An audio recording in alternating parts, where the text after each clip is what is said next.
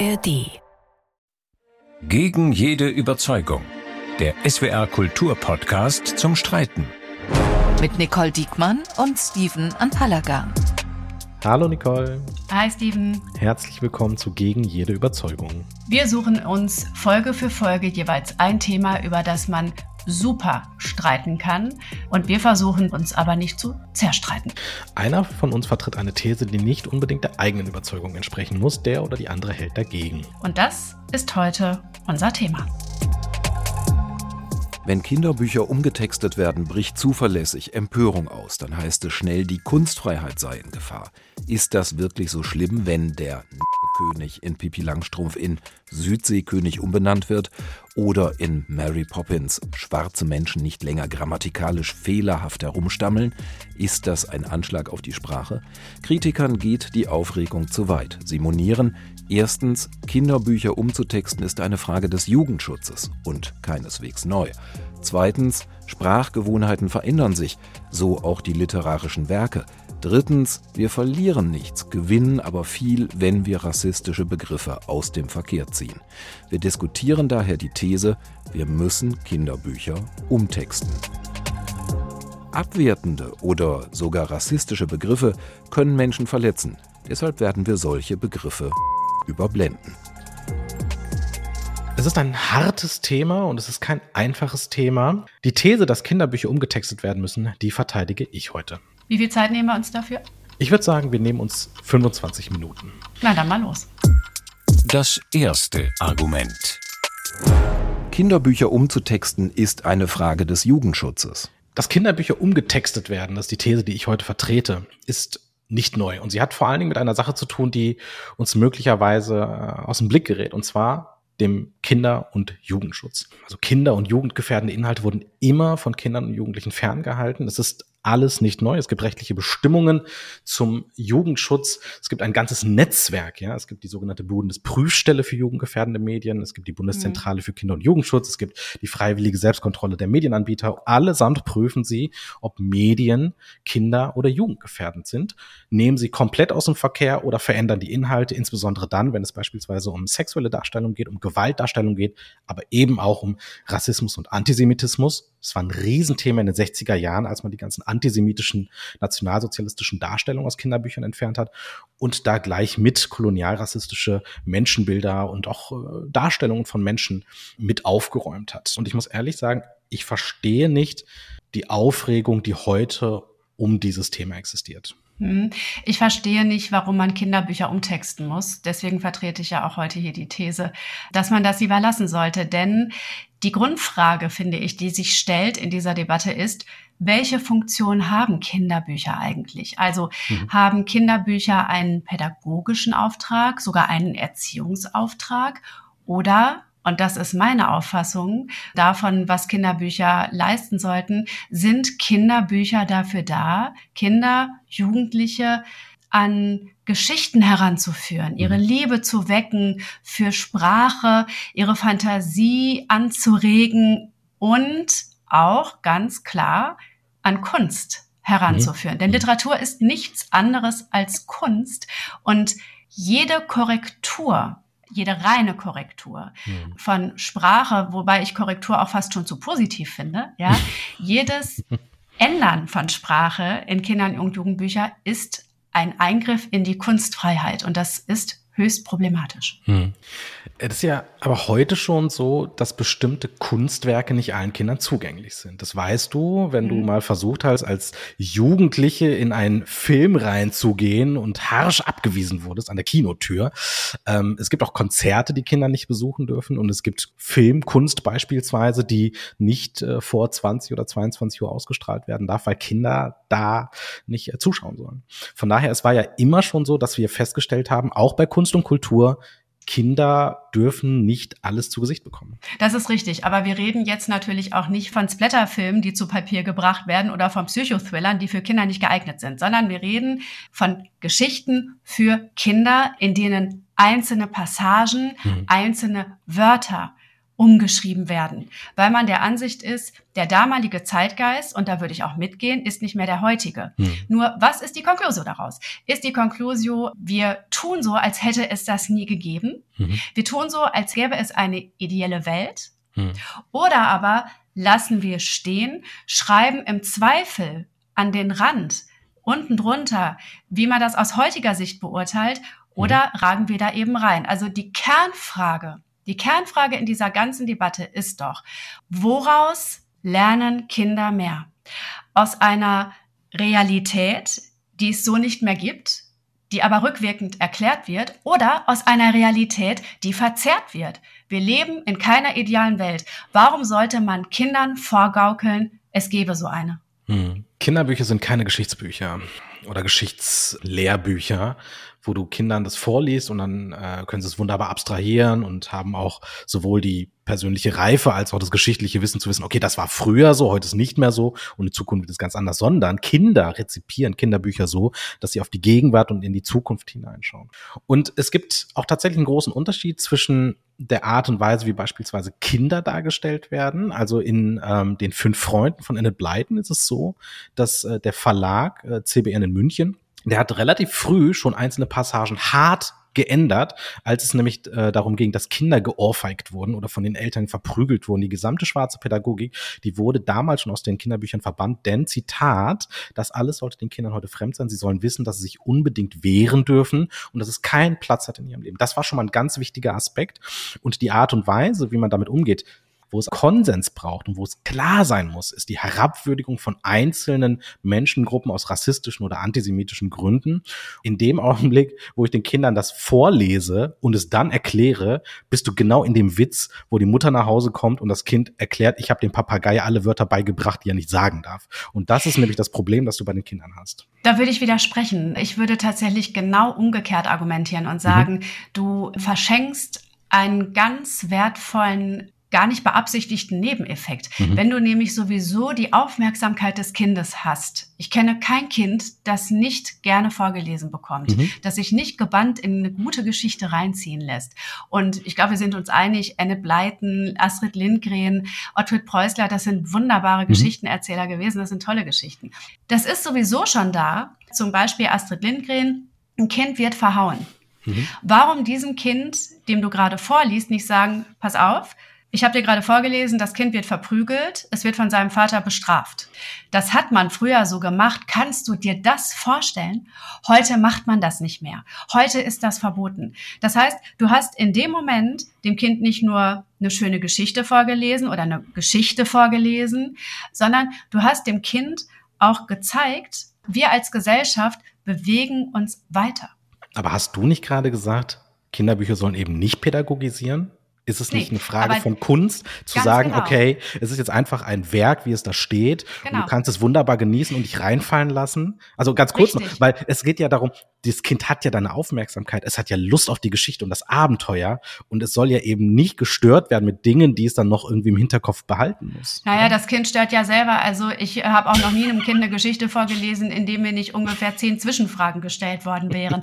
Aber genau das meine ich. Das Buch ist nicht dazu da zu erziehen. Aber der Erwachsene, die Erwachsene, der hm. oder die dieses Buch gerade vorliest, der hat eine Erziehungsfunktion in aller Regel. Das ist ein Erzieher, eine Erzieherin in der hm. Kita, das ist ein Elternteil. Und das kommt noch hinzu. Wenn ein Buch es schafft, ein Kind in eine falsche Richtung zu lenken, dann glaube ich, muss man nicht in erster Linie das Buch überdenken, sondern das soziale Umfeld des Kindes. Mhm. Denn wenn es da kein Regulativ dazu gibt, dann liegt das Problem weitaus tiefer als in der Auswahl der Bücher, die dieses Kind vorgelesen kriegt oder liest. Das Problem, das ich an allem sehe, ist ehrlich gesagt, dass die Realität, in der Kinder heute groß werden, voll ist mit sexuellen Übergriffen, Gewalt und, und auch Rassismus und zuweilen auch Antisemitismus. Und wenn ich das jetzt in Kinderbüchern weiter aufmache und versuche, es zu historisieren, dann nehme ich auch die Möglichkeit, dass das Kind nicht nur gewaltfrei aufwächst, sondern auch selbst in den Kinderbüchern Gewalt eine große Rolle spielt. Und da kannst du als Erwachsener so viel erzählen, wie du willst. Das weißt du ja auch. Also das weiß ja jeder, der mit Kindern redet.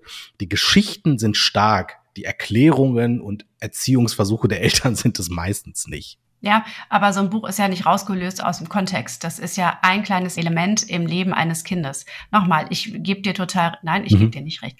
Ähm, Aber wenn du es wenn du es tatsächlich so komprimierst auf Bücher, dann besteht ja die Erziehung eines Kindes aus dem Vorlesen von Büchern. Das stelle ich mir als eine sehr hm. traurige Kindheit vor. Wie gesagt, dann liegt das Problem wirklich woanders. Lass uns mal zum zweiten Argument rübergehen. Das zweite Argument. Sprachgewohnheiten ändern sich, ebenso literarische Werke. Ich bin dafür, dass wir Kinderbücher umtexten. Oder, um es mal mit anderen Worten zu sagen, ich bin dafür, dass wir Kinderbücher sprachlich anpassen. Denn ganz ehrlich, das Deutsch von früher versteht doch heute kein Mensch mehr. Also, wenn ich mir angucke, ich habe ja Theologie studiert, die Anfänge der deutschen Sprache unter Luther und Melanchthon, ganz ehrlich, das versteht kein Mensch mehr. Und selbst Bücher, die einem heilig sind, im wahrsten Sinne des Wortes, wie die Bibel, die werden 30 bis 50 Jahre neu übersetzt, weil Menschen sie heute nicht mehr verstehen. Keiner würde einen Text begreifen, der aus der Feder von Johann Wolfgang von Goethe, den Brüdern Grimm oder sonst wem stammt, wenn wir es nicht regelmäßig aktualisieren. Und da geht es nicht nur darum, dass wir Sprache irgendwie glätten und neue Wörter irgendwie äh, so darstellen, dass sie äh, irgendwie Sinn ergeben, sondern denk mal an das Wort Wichsmädel. Das war ein völlig normaler Begriff in der deutschen Sprache, Wichsen von Wachs. ja, genau. Das Wort wichsen kommt von wachsen und polieren und auftragen. Das waren mehrheitlich Frauen, die Böden poliert haben. Das waren Wichsmädel oder eben auch Bonamädel. Es gab ja Bonawachs, so Schuhwichse, das kennt man heute noch. Und jetzt geh mal durch die Lande und erzähl mal irgendwas von Wichsmädeln. Es wird schlichtweg falsch verstanden, nee, weil sich die Sprache weiterentwickelt. Das möchte ich gar nicht. ja, mach ruhig. Aber ähm, da würde ich gerne einhaken, weil das natürlich ein total einleuchtendes Argument mhm. ist, zu sagen, das ist überholtes Deutsch, das kann keiner mehr. Und genau das ist mein Punkt, weswegen ich tatsächlich dagegen bin, Kinderbücher umzutexten. Das, was du gerade angeführt hast, ist ja völlig pragmatisch. Mhm. Es versteht einfach kein Mensch und was jemand nicht versteht, das legt er weg und liest es nicht weiter. Mhm. Was aber ja passiert ist, eine in Anführungszeichen Korrektur, was ja schon total positiv besetzt ist. Das kann ich mit meinem Standpunkt heute natürlich gar nicht teilen. Es wird umgeschrieben aus moralischen Gründen. Mhm. Und was mich sehr stutzig macht in dieser Debatte ist, dass ja immer die Argumentation ist, Kinder, die muss man vorsichtig an die Welt heranführen, die sind die Zukunft, warum sie mit völlig überholten Frauenbildern zum Beispiel, mhm. Gesellschaftskonstrukten und so weiter überhaupt noch aufwachsen lassen und damit quasi das, was wir eigentlich loswerden wollen, reproduzieren. Nur Agatha Christie, Ian Fleming, das sind mhm. keine Kinderbuchautoren gewesen. Mhm.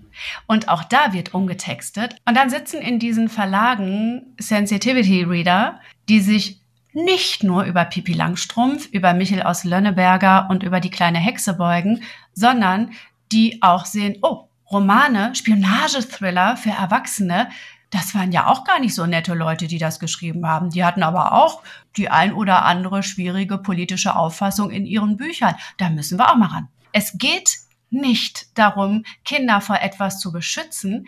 Es geht darum, äh, die Welt umzuschreiben. Ich mache mir die Welt, wie sie mir gefällt. Ja, Astrid, du bist ja wieder bei Astrid Lindgren. wie Astrid Lindgren das mal äh, Pippi Langstrumpf hat ähm, singen lassen. Und das ist übergriffig. Hm. Also wenn man schon gelten lässt, dass äh, Kinderbücher einen pädagogischen Anspruch haben, Bücher für Erwachsene haben einen pädagogischen Anspruch, wir müssen erzogen werden. Nee, sorry. Hm. Also das halte ich für ein vorgeschobenes Argument beim Umtexten von Kinderbüchern, denn dann könnte man ja die Finger lassen hm. von Erwachsenenliteratur. Absolut. Du sagst ja, man verändert nicht die Geschichte, man kann alles erklären und umtexten oder umbenennen. Das wollen wir nicht, weil ne, hier Kunst und Kultur wir haben in Deutschland, das ist ein benachbartes Beispiel, wir haben Straßennamen umgeändert, wir haben Plätze umgeändert, wir haben Symbole und Siegel umgeändert, weil wir einfach gesagt haben, mit bestimmten Dingen in der Gesellschaft wollen wir gar nicht mehr konfrontiert werden. Da hilft auch kein naja, Messingschild mehr. Nee, aber da muss ich ja. widersprechen. Straßen und vor allem Denkmäler sind eine Huldigung. Mhm. Mit einem Straßennamen, mit einem Denkmal jemandem ein Denkmal setzen, bedeutet ja jemanden für seine Verdienste ehren. Das ist total positiv besetzt. Bücher erfüllen einen komplett anderen mhm. Anspruch. Mhm. Und das ist spannend, dass du das sagst. Die Denkmäler und die Straßennamen, die werden ja von staatlicher Seite umgebaut. Die Bücher, die werden ja nicht korrigiert auf staatlichen Druck, sondern es sind Verlage, die sagen, das passt nicht mehr zu der Ausrichtung, wie wir uns heute präsentieren wollen. Das passt auch nicht mehr zu dem Gesellschaftsbild, das wir transportieren wollen. Wir haben auch so Sachen wie Lurchi, Lurch für die jüngeren Hörer, das ist ein Tier, nicht nur eine Beleidigung. Und aber auch Mary Poppins, wo wir feststellen konnten, diese kolonial-rassistischen Bilder von schwarzen Menschen als Kannibalen und so weiter und so fort, da ist der Verlag von sich aus tätig geworden, hat gesagt, ich will nicht mehr meinen Verlag so repräsentiert wissen. Und teilweise waren die Autorinnen und Autoren auch so dabei, dass die sagten, nee, wir wollen das nicht mehr. Das Land und die Gesellschaft, in der wir heute leben, ist nicht mehr dasselbe wie damals. Das Menschenbild, die Gesellschaftsbilder sind es auch nicht mehr. Also müssen wir es irgendwie auf Stand bringen. Und wir reden Wir reden ja bisher aber nur über äh, Schriftsteller und Schriftstellerinnen, die gar nicht mehr mitreden können, weil die nicht mehr leben. Das, das ist, ist, falsch. Ähm, so Im Fall von äh, Anne Blyton war es tatsächlich so, dass ja. sie es selbst umgeschrieben hat. Ne? Mhm. Also sie, sie als das Autorin. Das finde ich was anderes. Das mhm. finde ich tatsächlich was anderes. Aber posthum umzutexten finde ich total schwierig. Und was man auch nicht ganz vergessen darf, ist, Verlage wollen Geld verdienen. Wir haben das in der Winnetou-Debatte zum Beispiel gesehen, wie groß der öffentliche Aufschrei ist, wenn tatsächlich eingegriffen wird, beziehungsweise wenn nicht eingegriffen wird. Und für einen Verlag ist es immer schwierig, überhaupt so ins Kreuzfeuer zu kommen. Und die Angst ist riesig groß. Ich glaube, man hat es noch nie wirklich drauf ankommen lassen. Was passiert, wenn wir es knallhart durchziehen? Naja, knallhart durchziehen heißt einfach, einfach so lassen, wie es ist. Mhm. Und dass es äh, verändert wird, ist ja nicht das knallharte Durchziehen. So, und wenn du sagst, es ist eine kapitalistische äh, Interessensfrage, dann muss ich sagen, aha, die Leute wollen also Kinderbücher ohne rassistische Beleidigungen lesen. Die Verlage erkennen einen gewissen Marktwert. Das ist doch die absolute Freiheit, die so häufig gefordert wird. Also Angebot, Nachfrage, freier Markt. Also da kann ich jetzt ehrlicherweise nee, nichts Schlechtes finden. Nee, nee, nee. Die Verlage scheuen, in eine Ecke gestellt zu werden, wenn sie aus äh, womöglich auch wirklich legitimen Argumenten heraus entscheiden, nein, wir lassen das Buch so, wie es ist. In dem Moment, in dem du als Verlag sagst, ich lasse das Verprügeln, ich lasse dieses schwierige Frauenbild im Buch. So schnell kannst du gar nicht gucken, das wissen wir beide. Die Welle rollt an dich heran, dass dir unterstellt wird, du bist eigentlich ein Verlag von gestern, du passt nicht mehr in die Zeit. Da ist es doch viel einfacher tatsächlich zu sagen, okay, passt auf Leute, wir beugen uns dem Zeitgeist, wir machen damit. Natürlich liegt uns nichts ferner als Frauenhass, als ein Bekenntnis zur Prügelstrafe, das ist doch völlig klar. Es gibt ein schönes Zitat von dem Erlanger Kinderpsychologen Johannes Wilke, das ist mittlerweile zehn Jahre alt, weil vor zehn Jahren wurde schon diskutiert, ob man Kinderbücher umtexten darf. Auf die Frage, wird mein Kind ein Rassist, wenn es mit solchen Begriffen konfrontiert wird? Das ist wirklich spannend. Er sagte, nein, sicherlich nicht, Ausrufezeichen, aber es werden Ressentiments in den Köpfen geweckt. Das Ressentiment etwa, dass Menschen mit dunkler Hautfarbe nicht ganz auf unserer Stufe stehen, wir sie aber trotzdem mögen. Und solche Begriffe fördern Wertungen, schüren an frühe Einteilung von Menschen in unterschiedlichen Kategorien. Deshalb müssen wir auf die Worte achten, die wir benutzen und darauf, was sie den Kindern auslösen. Und das, was du sagst, die Verlage haben Angst, in eine Ecke gestellt zu werden. Die Ecke ist überschrieben mit, es gibt Erkenntnisse aus der Kinder- und Jugendpsychologie, das Ressentiments in Kindern befördert.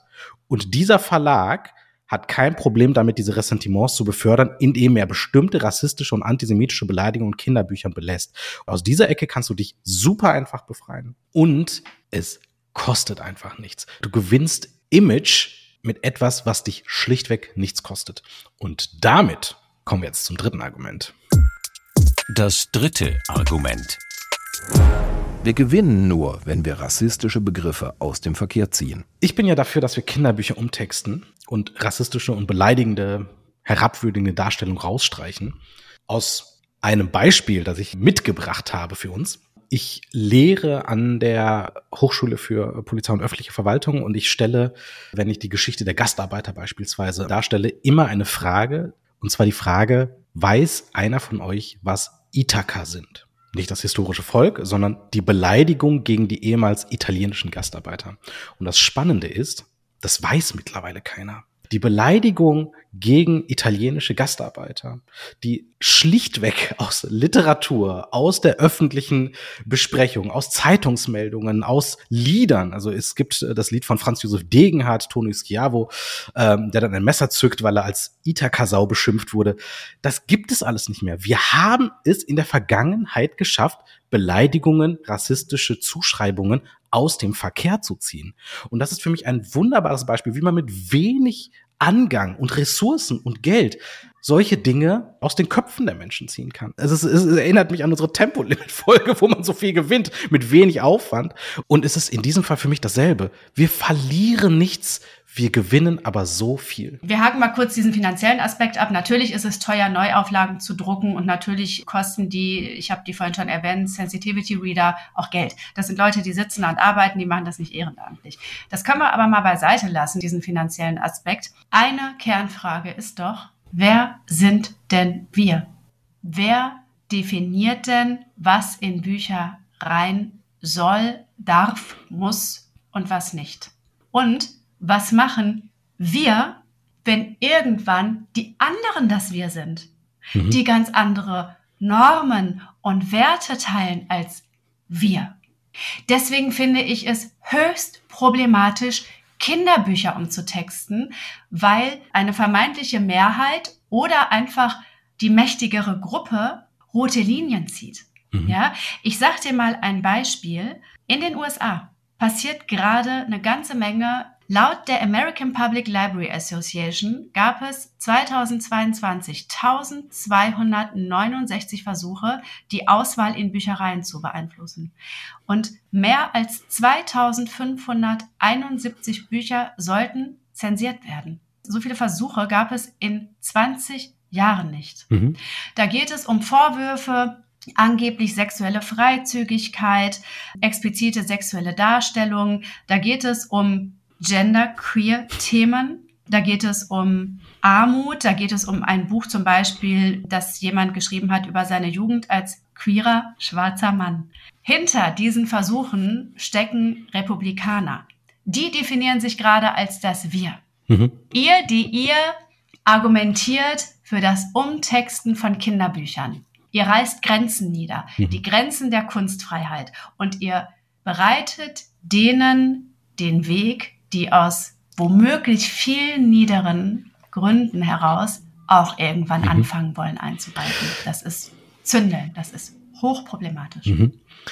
Mehrere Dinge, liebe Nicole. Also erstens, das Richtige nicht zu tun, weil irgendwann die Falschen möglicherweise das Falsche tun. Das ist nicht richtig. Das ist falsch. Man muss das Richtige tun. Und es ist eine Frage von, naja, Publikum, Ansprache. Wer sollen denn die Kinderbücher lesen? Auch schwarze Kinder, auch jüdische Kinder, auch Kinder aus armen Familien, auch Kinder, die es nicht so einfach haben.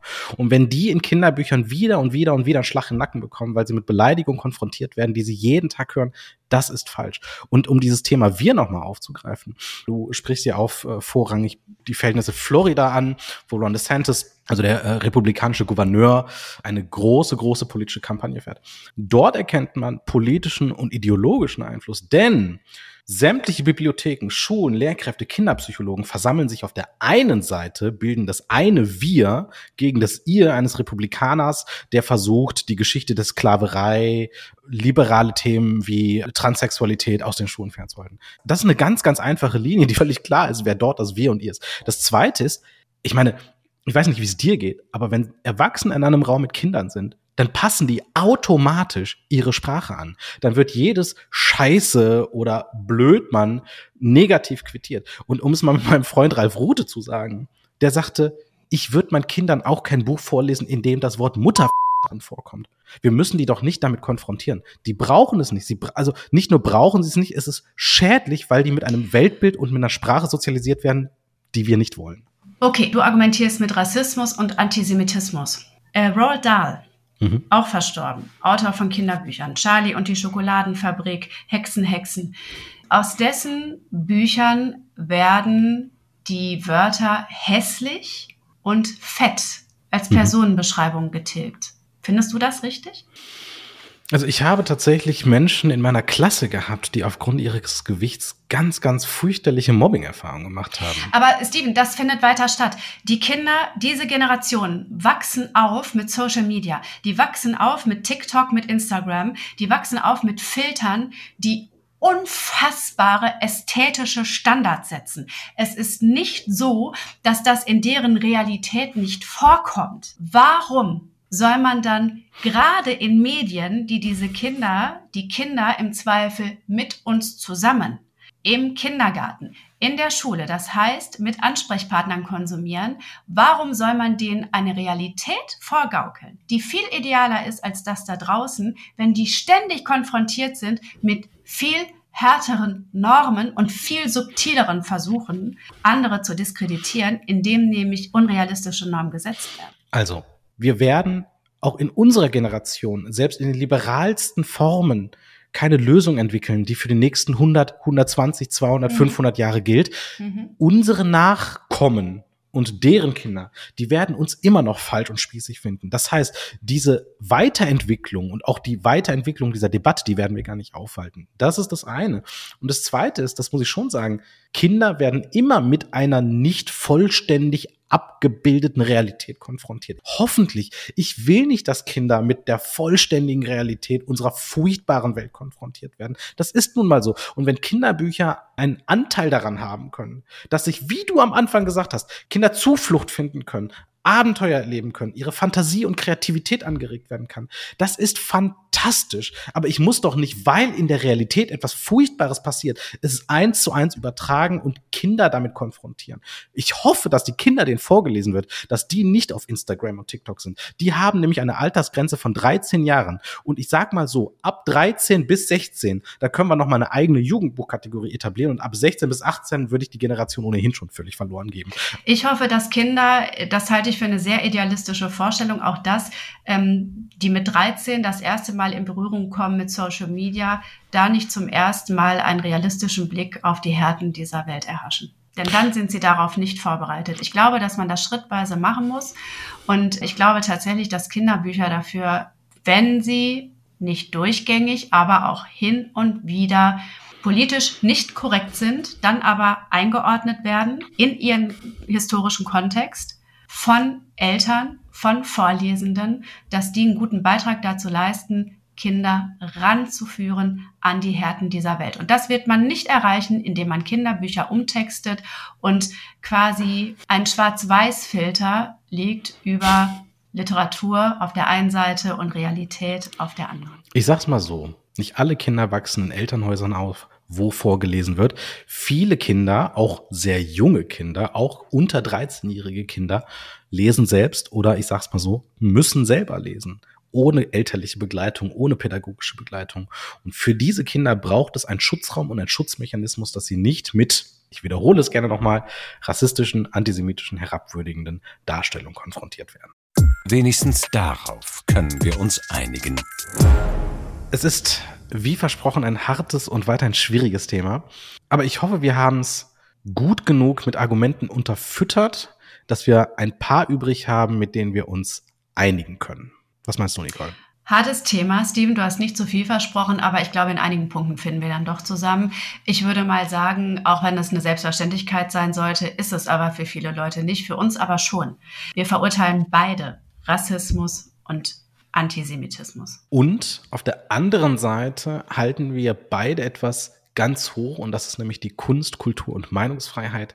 Eingriffe in Texte, Eingriffe in Kunstwerke, insbesondere dann, wenn die Autorinnen und Autoren schon verstorben sind, sollten, müssen ganz behutsam passieren, damit der gute Wille nicht dazu führt, dass man das Kinde, das sprichwörtliche zumindest, mit dem Bade auskippt. Wie lange haben wir jetzt geredet? Das waren jetzt 25 Minuten. Hätten wir auch länger besprechen können. Wenn ihr mitmachen und uns eure Meinung sagen oder schreiben wollt, meldet euch an gegen jede Überzeugung at swr.de, Überzeugung mit UE. Oder ihr diskutiert mit uns auf Facebook oder drüben bei Instagram auf dem Account von SWR Kultur. Wir freuen uns natürlich, wenn ihr gegen jede Überzeugung abonniert. Ihr findet uns in der ARD Audiothek bei SWR Kultur und überall sonst, wo es Podcasts gibt.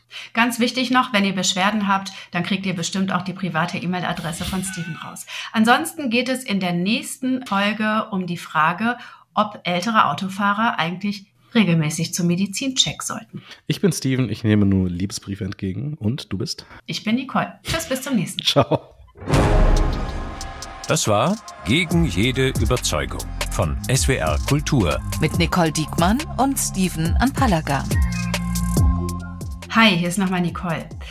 Wir streiten uns hier ja ganz schön, wollen aber auch zeigen, die Basis für guten Meinungsstreit sind gute Argumente. Wenn ich alles besser weiß, wenn ich anderen gar nicht mal zuhöre, dann wird es irgendwann schwierig. Wo das hinführt, das können wir seit einiger Zeit in den USA besichtigen. Ziemlich gutes Thema für Ingo Zamperoni und seine Frau Jiffer im Podcast Amerika, wir müssen reden. Die Zamperonis erleben diesen Krach nämlich auch in der eigenen Familie, in den USA. Hört mal rein, was Ingo dazu sagt. Hallo, ich bin Ingo Zamperoni von den ARD Tagesthemen. Im Podcast Amerika, wir müssen reden spreche ich alle zwei Wochen mit meiner Frau Jiffer über das, was die USA und das transatlantische Verhältnis im Allgemeinen bewegt. Besonders über den politischen Streit in der amerikanischen Gesellschaft, der ja so viele Themen durchzieht. Denn ähnlich wie das Land ist auch meine amerikanische Familie gespalten. Mein Schwiegervater etwa wählt Trump und die Republikaner, meine Frau ist von den Argumenten der Demokraten überzeugt. Vor diesem Hintergrund diskutieren wir über Steuern, Abtreibung, über Migration, Waffenrecht oder das komplizierte Wahlrecht.